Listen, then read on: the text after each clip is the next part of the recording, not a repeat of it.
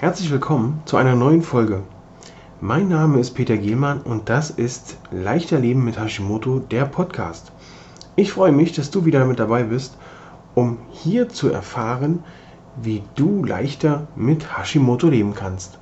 Und nun viel Spaß mit der neuen Folge.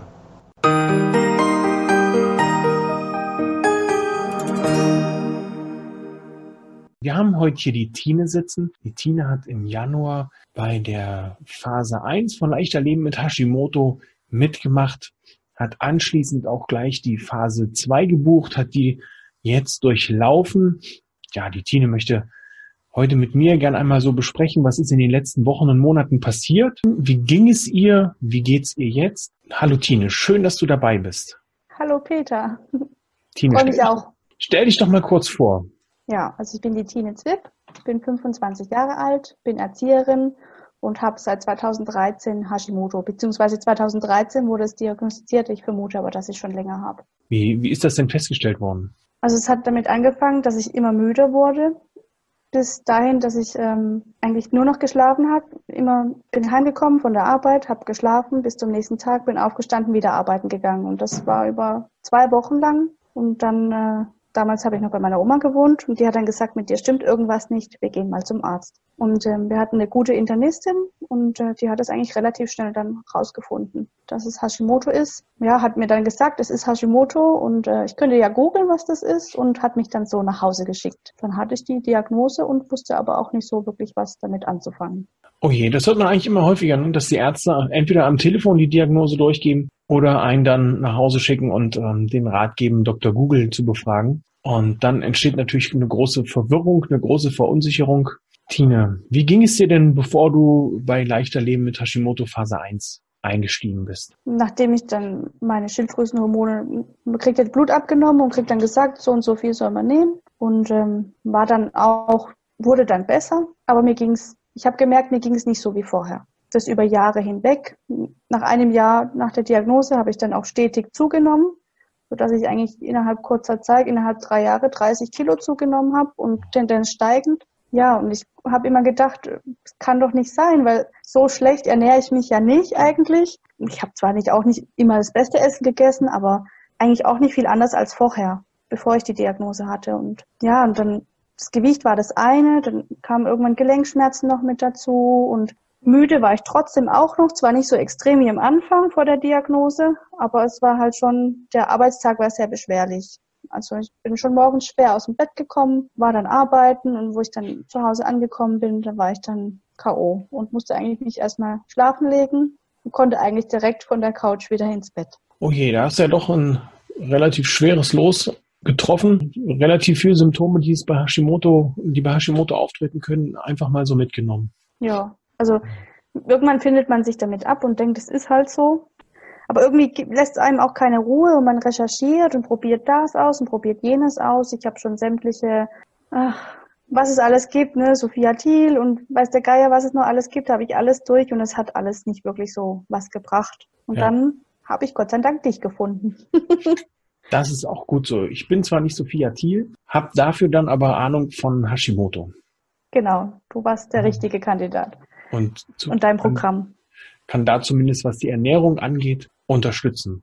Das ist ja das große Problem in meinen Augen bei den, ähm, jetzt haben wir schon Sophia Thiel gesagt, bei Sophia Thiel und bei den, ich sag mal bei Sophia Thiel und Co., die haben zwar ähm, die Ernährungsbereiche, die sie abdecken, können da aber nicht explizit auf Menschen mit eingehen, die halt mit einer Autoimmunkrankheit oder mit ihren Beschwerden daherkommen, versprechen aber trotzdem in zwölf Wochen ähm, zwei Bikini-Größen weniger, zum Beispiel. Genau. Also das ist jetzt nur dahergegriffen. Äh, ich mach dich sexy, ich mach dich krass. Ähm, ich weiß nicht, wie die ganzen Programme heißen, aber im Endeffekt machen sie eins schlanker, und zwar das Portemonnaie. Und das Ergebnis ist ja dann ähm, von Mensch zu Mensch unterschiedlich. Ob das dann auch so bleibt und ob es auch das Ziel ist, einfach nur abzunehmen, ähm, Sicher ist es äh, einfacher oder wichtiger, auch äh, nicht mal abzunehmen. Das gehört zwar auch dazu, aber der Rest gehört auch ähm, mit in so ein Paket, dass man genau weiß, was man eben essen kann bei Hashimoto, was man lieber nicht essen sollte. Ich finde, du hast eine gute Wahl getroffen. Finde ich auch. welche, welche Symptome oder nee, sagen wir mal so, ähm, weißt du, kannst du ungefähr aufzählen, wie viele Symptome du vor, ähm, vor dem Kurs hattest? Wir hatten ja die Müdigkeit, Genau, Müdigkeit, den Gew die Gewichtszunahme, ähm, Schmerz, Gelenkschmerzen und mhm. Muskelschmerzen. Migräne ja. habe ich vorher vergessen, hatte ich. Ja. Habe ich jetzt auch nicht mehr. Müdigkeit haben wir schon. Mhm. De Depression habe ich auch schon hinter mir. Ja, schon gibt bestimmt gibt bestimmt noch einiges, das mir ja. jetzt so gar nicht einfällt. Wenn man dann mal ein bisschen recherchiert und sich so ein paar Sachen bewusst macht. Genau. Sicherlich, man kann nicht alles auf Hashimoto schieben. Weißt du ungefähr, wie viel von den Symptomen du heute noch hast? Oder kannst du das so, kannst du in dich reinfühlen? Eigentlich keins mehr. Das Einzige, was noch so ein bisschen geblieben ist, ähm, ist Migräne, aber das mhm. ist auch nicht mehr so extrem und häufig, wie es vorher war. Also ich habe jetzt seit Januar, seit ich die Ernährungsumstellung und Phase 1 gemacht habe, beziehungsweise mhm. Phase 2 dann, habe ich erst einmal Migräne gehabt. Und vorher hatte ich bestimmt mindestens ein bis zweimal im Monat Migräne. Deswegen ist es eine richtige Erleichterung jetzt zuvor. Das ist klasse. Also ich kann, ich kann nur von, von mir berichten, wie ich dich im Januar kennengelernt habe. Da warst du zwar bereit und äh, am Anfang recht skeptisch, klar. Dein, dein Energielevel ist quasi von, von Mal zu Mal, wo wir uns in der Anfangszeit begegnet sind äh, via Zoom und jetzt in, während des Coachings dein Energielevel wirklich von Mal zu Mal gestiegen und an alle da draußen, äh, die Tine, die ihr jetzt hier seht, so fröhlich und äh, strahlend, wie sie hier sitzt, so sah sie am Anfang nicht aus, also so fröhlich und strahlend. Ähm, dieses Fröhlich, Fröhlichkeit und Strahlen, das war eher so ein bisschen gezwungen. Aber jetzt ist sie wirklich von Mal zu Mal, äh, strahlt sie mehr und ähm, freut sich des Lebens. Und zwar eines ja. leichteren Lebens. Es ist zwar nicht so wichtig und ich weiß, äh, als Mann sollte man das lieber nicht fragen, aber Tine, hast du denn in der Zeit abgenommen? Ja, also es hat, ging relativ schnell, schon in Phase 1 dass sich das Gewicht nach unten korrigiert hat, sage ich mal so. Ja, ähm, ja vorher war es eher immer, ging es immer eher nach oben, so mhm. peu à peu. Und jetzt ist es genau andersrum. Also ich habe jetzt, seit wir angefangen haben im Januar, elf Kilo abgenommen. Wow. Genau. Und die Tendenz ist immer noch sinkend.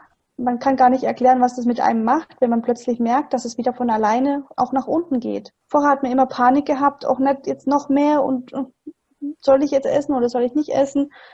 Weil man immer Angst hatte, die Waage, also für mich war das schon wichtig, die Waage, ähm, weil ich mich auch einfach in meinem Körper nicht mehr wohlgefühlt habe.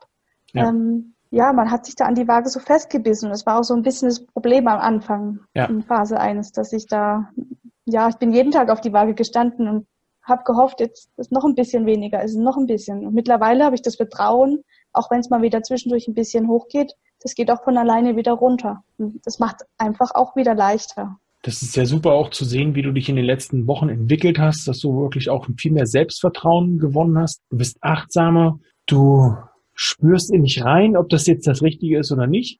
Ähm, du hast zwischendurch auch mal eine Phase gehabt, da hast du selber probiert, ähm, dann hast dich quasi selber ohne feste Rezepte ähm, ausgetobt. Das hat auch gut funktioniert. Ähm, bist also wirklich nach der Phase zwei oder durch Phase 1 und Phase 2 durchgelaufen und hast da auch schon, ich sage jetzt mal so, mehr oder weniger Profi-Eigenschaften an den Tag gelegt, was die Ernährungsauswahl angeht. Das ist also auch wichtig. Vielleicht kannst du das auch bestätigen, dass es wichtig ist, da dran zu bleiben und ja, dass es ein langwieriger Prozess ist, bis wirklich diese, diese einzelnen Schritte auch ähm, so im Kopf angekommen sind dass der Kopf auch sagen kann, jawohl, hier, du Tafel Schokolade oder du ähm, Sojajoghurt, du kannst da stehen bleiben. Ich esse heute was anderes und zwar das, was mir und meinem Hashimoto gut tut. Genau, also es ist echt, es hört sich jetzt alles so einfach an, aber es geht wirklich nicht von alleine. Man muss da echt auch an sich arbeiten und dabei bleiben und ähm, also ich habe immer schnell gemerkt, wenn ich da mal Ausnahmen gemacht habe, dass die mir nicht gut tun. Umso mehr hat mich das bestätigt, einfach da weiterzumachen, wo ich war. Also mit Ach. der Ernährungsumstellung.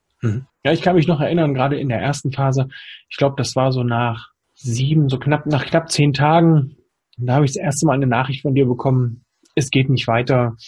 Ich stehe jetzt hier schon jeden Tag auf der Waage und das wird nicht weniger. Was kann ich nur machen? Das gibt's doch gar nicht. Jetzt ernähre ich mich schon gesund und es wird wieder nicht weniger. Da kann ich auch gleich aufhören. Also so, so ähnlich war der Tenor. Genau. Und im Endeffekt hat's ja bei dir dann auch geklappt. Du bist dann genau. voll durchgestiegen und voll eingestiegen und hast da wirklich mit Erfolg dein, dein ähm, Leben quasi jetzt, doch kann man schon so sagen, dein Leben in ja. die Hand genommen und hast gesagt, so Hashimoto, wir machen es uns jetzt leicht. Und es hat geklappt. Und das ist sehr, sehr bewundernswert, dass du wirklich dich so in diese Richtung entwickelt hast, dass du jetzt hier so fröhlich und strahlend sitzt. Ja, doch. Ich bin auch echt froh, die Entscheidung getroffen zu haben. Und ähm, ich kann es jedem nur anraten, es auszuprobieren. Ihr werdet sehen, dass das auf jeden Fall funktioniert, wenn man denn selber auch mitmacht und sich nicht selber bescheißt. Das ist ja, gibt's ja auch oft, dass man denkt, ja, man hat sich doch jetzt dran gehalten, wenn man dann doch genau überlegt, ah nee, eigentlich habe ich ja da noch was und da noch was. Und das ist dann das Ausschlaggebende, warum es dann nicht funktioniert. Ja, okay, liebe Tine. Ich danke dir für das Interview. Gerne, lieber Peter. Alles, alles Gute für die Zukunft. Danke. Ich freue mich auf die Phase 3 mit dir. Ich das mich auch. auch nochmal spannend. Tine, wir sehen uns bis zum nächsten Mal. Tschüss. Tschüss.